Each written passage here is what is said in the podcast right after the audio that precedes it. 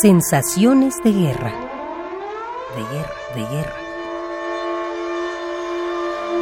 Sensaciones de guerra. Sensaciones. Sensaciones de guerra.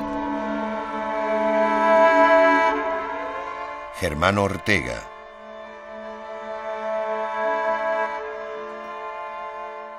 Mi primera sensación eh, respecto a todo el problema ahorita de, la invasión a Irak, pues es un sentimiento de, desorden, de desorden, de desarmonía mundial, de, ruptura de, del ritmo de la vida, ¿no? De la vida internacional. Y en ese sentido, por supuesto, inseguridad, eh, angustia y eh, más bien un sentido de injusticia, del que el desorden mismo tiene que ver con una gran injusticia, con una pérdida del sentido de las palabras, con una gran manipulación de, lenguaje, con una desorientación de la gente respecto a lo que implica la comunicación y lo que quiere decir el lenguaje eh, en cuanto a el mejor instrumento para comunicarnos, en el cual el lenguaje se vuelve al revés, una especie de trampa, un laberinto que nos desorienta, que nos atrapa y en el cual estamos sumergidos y que no nos permite a veces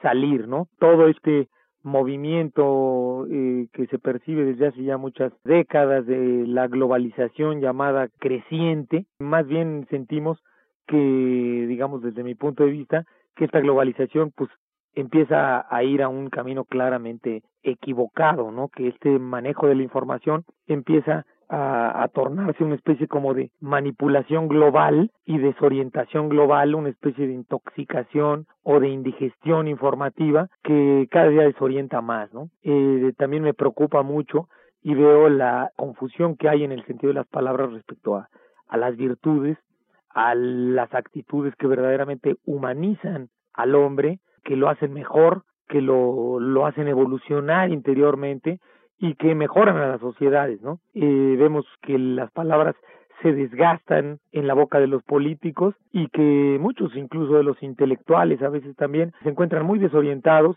y atrapados, igual que muchos locutores, noticieros, en esta especie de batalla informativa. Y por supuesto, eh, de nuevo esa sensación terrible de, ver eh, a los inocentes sufrir y de creer que puede existir justicia en la cual haya inocentes que sufran, ¿no? Lo cual es completamente absurdo porque nunca habrá justicia en un mundo donde un inocente, sea el que sea, sea uno solo, sufra por una causa injusta, ¿no?